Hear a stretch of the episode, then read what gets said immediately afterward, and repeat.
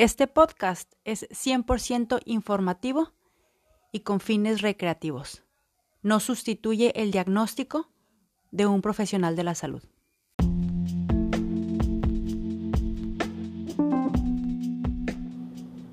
Nutrición a mi manera. Nutrición para cuerpo, mente y espíritu. Empezamos. Hola, hola chiquillas y chiquillos. ¿Cómo están el día de hoy? ¿Qué tal transcurre su día?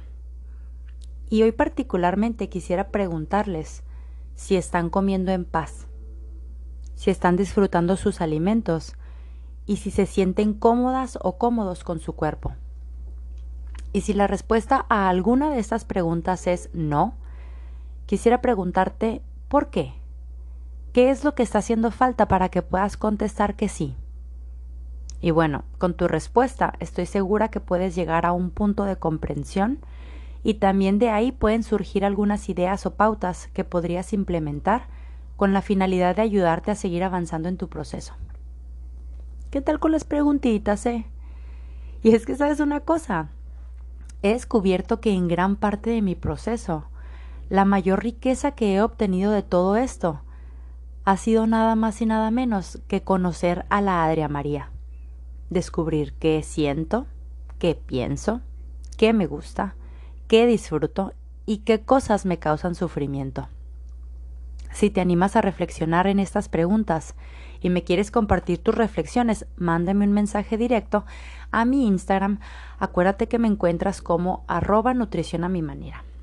Y bueno, empecé este episodio muy reflexiva. Y pues claro que en este tiempo he descubierto en mi proceso terapéutico que esa es una de las cualidades que tengo más desarrollada. Así que te invito una vez más a que tú también lo hagas y que veas qué sale de este cuestionamiento. Y bueno, pasando a otros temas, fíjense que he andado un poco ausente en las redes sociales porque... Y creo que hasta cierto punto me pasa cada tiempo, pues, o sea, de vez en cuando me sucede que voy pasando por momentos de transición y últimamente me siento atravesando uno de ellos. Entonces eso pues también hace que a veces me lleve a sentirme abrumada y presionada sobre la información que comparto e incluso a veces hasta llego a cuestionarme si esto que estoy haciendo realmente estará impactando la vida de alguien.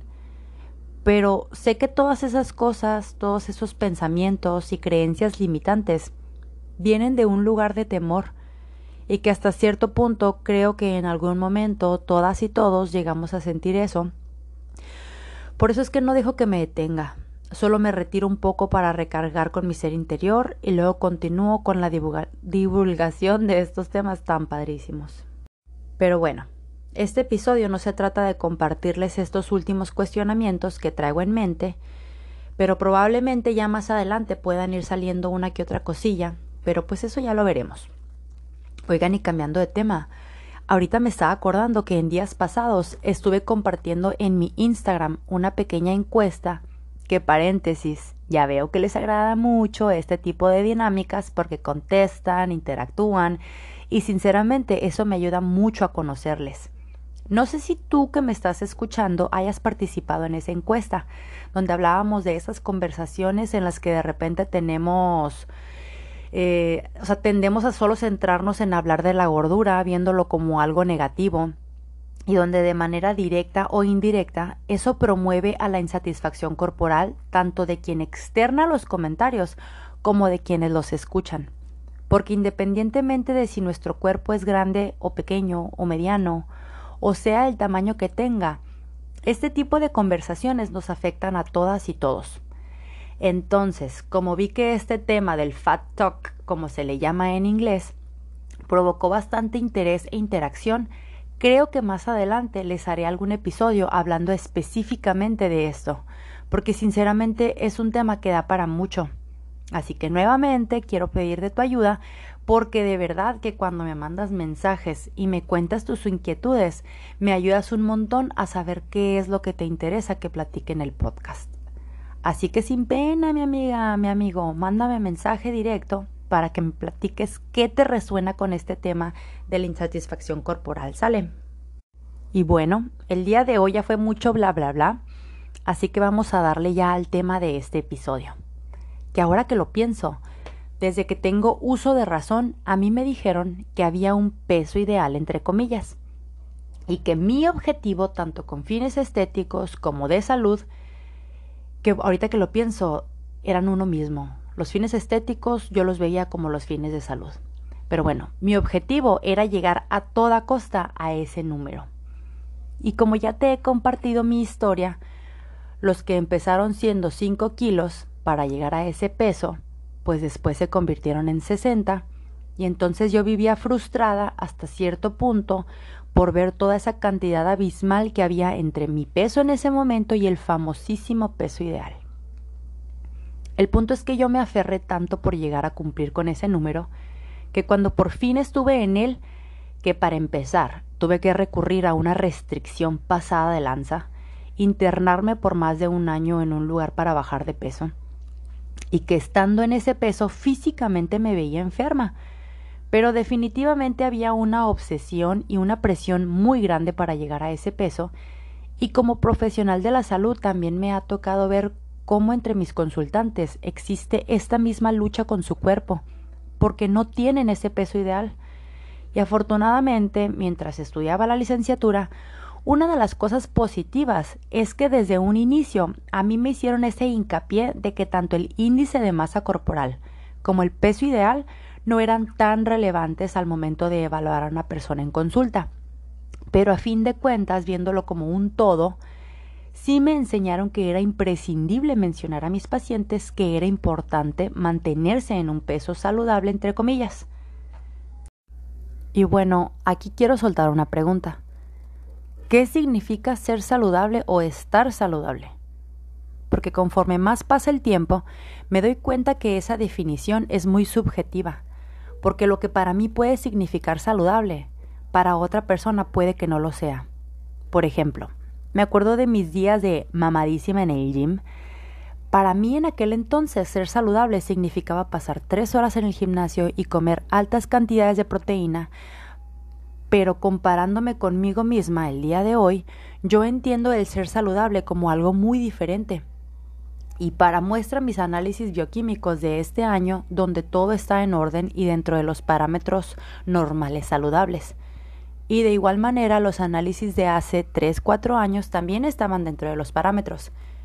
Entonces, yo te invito el día de hoy a reflexionar sobre específicamente para ti qué significa ser saludable. Estoy segura de que si te das un tiempo para sentarte y escribir todo lo que salga de tu mente y plasmarlo en una hoja, puedes descubrir cosas muy interesantes. Y bueno, ahorita te decía que hace tres o cuatro años para mí la definición de estar saludable era muy diferente a la del día de hoy. Y es que en realidad hoy veo la salud como algo completamente diferente. Porque para empezar, la salud antes solo la indicaba un número en la báscula o cierta composición corporal. Pero al día de hoy entiendo la salud como algo mucho mayor. Para mí el día de hoy la salud significa estar bien mentalmente, saber gestionar un poco mejor mis emociones, conectar con mis señales internas de hambre y saciedad, He aprendido a verme como un ser integral y no solo como un cuerpo donde, o sea, pasa el tiempo y me doy cuenta que para que haya salud debe de haber salud física, mental y espiritual. Que al menos desde mi perspectiva, tanto el cuerpo, la mente como el espíritu forman parte de lo que yo soy. O sea, forman parte de un todo. Y si yo trato de separar esas partes, no gozo de salud porque tal vez puedo fijarme y enfocarme demasiado en el cuerpo, pero si mi mente y mi espíritu están desnutridos metafóricamente hablando, pues entonces no hay salud. Y pasa lo mismo si te enfocas solamente en una de esas partes. Por eso es que conforme más avanzo en este caminar, entiendo que ese lema que forma parte de la intro de este podcast es 100% real para mí. Tenemos que nutrir todo nuestro ser una nutrición para cuerpo, mente y espíritu. Pero bueno, regreso a lo que estábamos platicando porque agarré un poco de monte, o sea, sí quedaba, pero no iba encaminado hacia esa parte.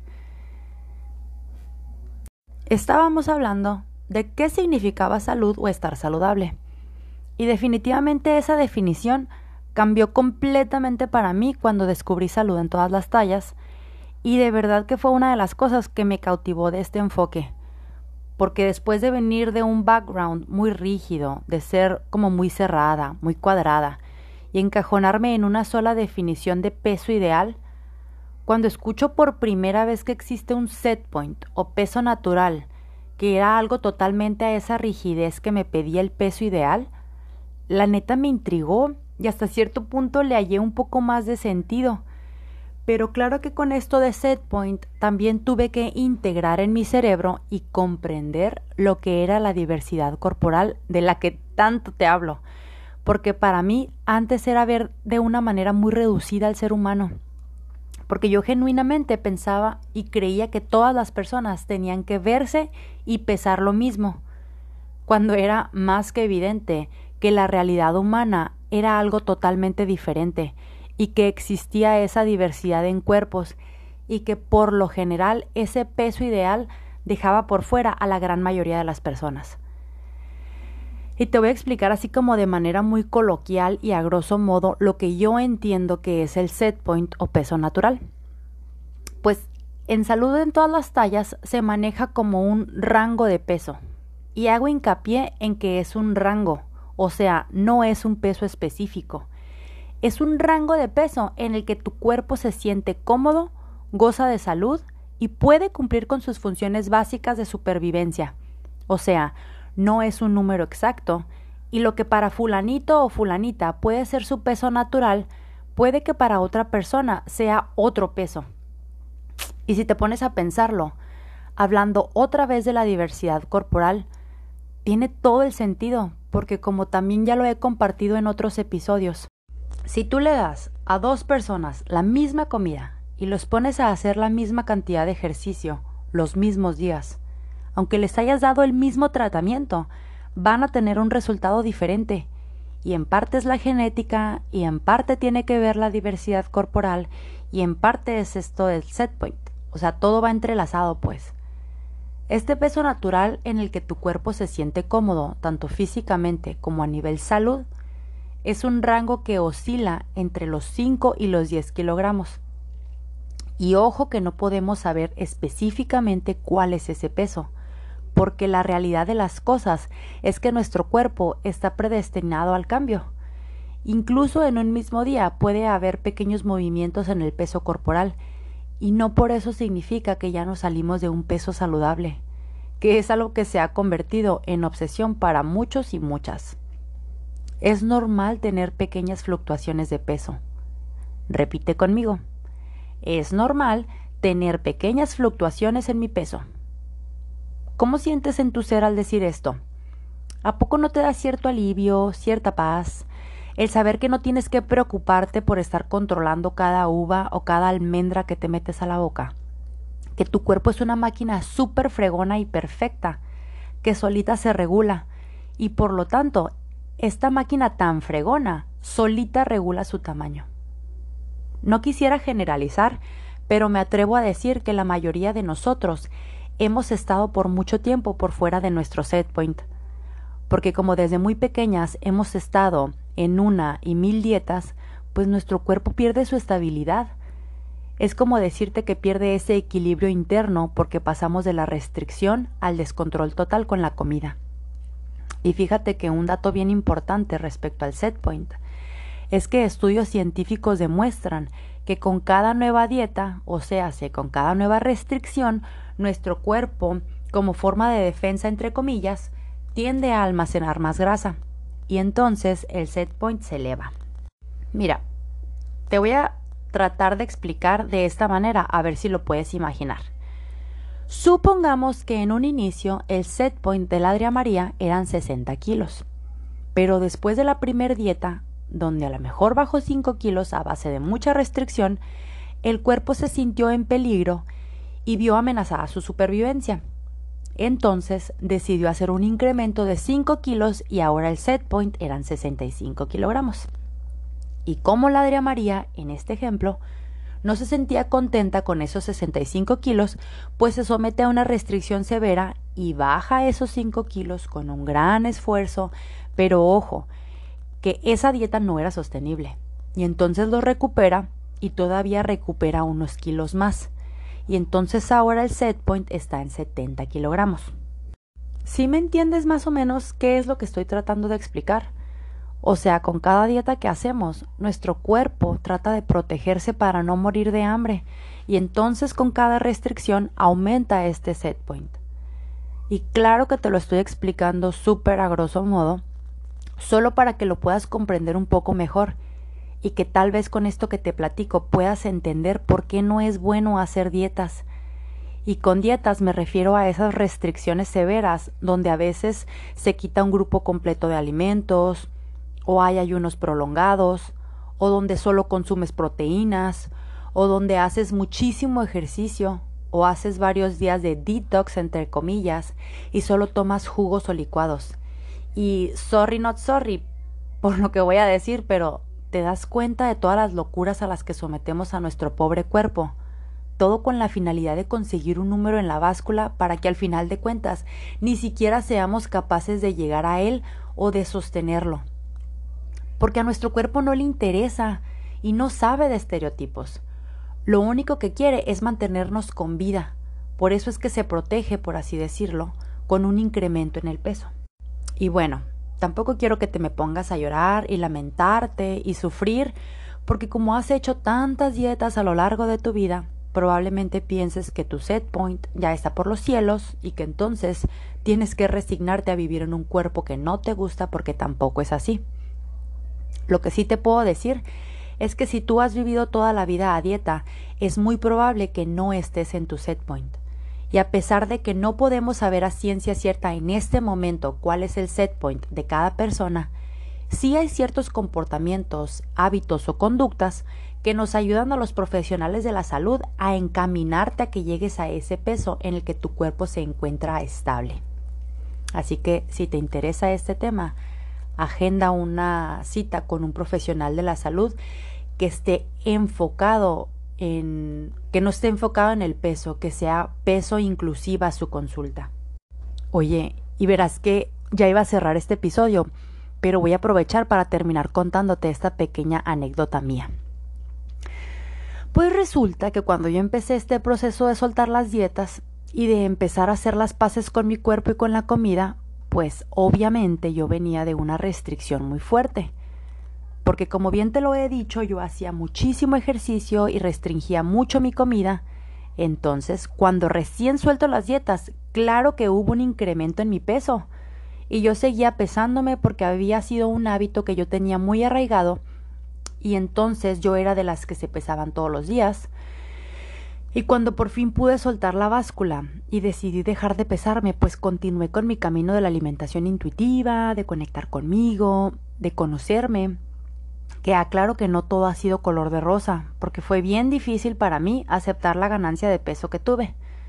Pero todo este proceso me he agarrado bien fuerte de mi terapia y junto con soltar la obsesión, el control con la comida y las dietas, comencé a indagar y profundizar en el significado que el peso, el cuerpo y la comida han tenido para mí y cómo ha influido en mi historia.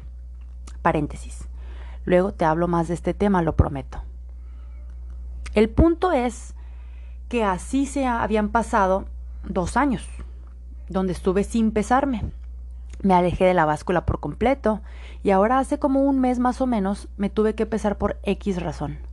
Y resulta y resalta, para mi gran sorpresa, voy y saco mis registros por mera curiosidad de aquellos tiempos cuando me pesaba muy seguido, y veo que a pesar de que estos dos años ha sido un sube y baja de vivencias, de emociones, de aprender a comer en paz, aprender a disfrutar mis alimentos y a escucharme, de desaprender tantas cosas, pues resulta que mi cuerpo se mantuvo igual en estos dos años, y cuando me di cuenta, te lo juro que quedé como en shock. Porque eso para mí, una, una dietante crónica que desde los ocho años no paró de subir de peso, fue impactante la neta. Porque todas aquellas veces que yo intenté controlar mi peso, el único resultado que obtuve fue una ganancia del mismo. Y qué curioso que ahora que dejé de controlar y monitorear mi peso, pues resulta que se quedó igual. Y recuerdo que le mandé mensaje a Gil y a Nancy, a las chicas del team Más que un cuerpo, que son mi tribu, mi barrio, mi gente, toda emocionada e impactada, y les comparto, no manchen, el set point es una realidad, es una realidad en mi vida. Fue como decir, de la teoría llegó a ser una verdad para mí. Por eso, amiga, amigo, quiero que sepas que si tú estás empezando en este camino de soltar las dietas, de aprender a escucharte y vivir en paz contigo, quiero dejarte este mensaje de que sueltes el control. Tu cuerpo es sabio, tu cuerpo sabe, tu cuerpo necesita que lo escuches, que hagas las paces con él. Es tiempo de que empiecen a trabajar en equipo. Es tiempo de que dejes de verlo como un enemigo. Conócete, abrázate, quiérete, cuídate, escúchate. Te aseguro que cuando te des una tregua, tu cuerpo solito te llevará a ese peso en el que goza de salud, vive en plenitud y puede disfrutar de la vida.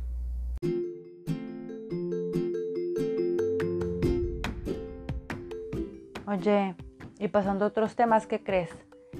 Pues que este episodio ya se acabó. Pero no me quiero despedir sin antes agradecerte el que te hayas quedado hasta este momento. Agradecerte que semana con semana me sigas escuchando. Estoy sumamente agradecida porque estés aquí. Gracias por, por permitirme entrar hasta el espacio en el que te encuentras y seguirte acompañando semana con semana. Si tienes alguna duda, algún comentario, si me quieres platicar algo, mándame un mensaje, me encanta platicar contigo, me encanta saber de ustedes, me encanta saber que lo que les estoy contando les, les sirve de algo. En Instagram me encuentras como Nutrición a mi manera. Y sabes también cómo me puedes ayudar compartiendo este podcast. Si te gustó lo que estás escuchando, si te sientes identificada, me ayudas muchísimo si lo compartes, porque de esa manera podemos llegar a más y más mujeres que también tengan ganas de sanar su relación con su cuerpo y con la comida. Nos escuchamos a la próxima. Bye. ¿Qué pasa si empiezo a grabar así? ¿De qué manera se escucha? Y quiero saber qué tanto se escucha los ruiditos, por ejemplo, que pudiera estar haciendo Nicolás en su clase, si se oye algo, si no se oye nada, si se escucha su clase por allá de fondo, si se escucha la maestra de Nicolás hablando. Y también sería bueno saber si cómo se oye más o menos la diferencia entre un micrófono y otro y ver si es necesario estar haciendo ajustes. Si yo, por ejemplo, me estoy moviendo, qué tanto se escucharán ese tipo de sonidos porque por lo general no se escuchan tanto, pero no sé cómo se vaya a escuchar con este micrófono.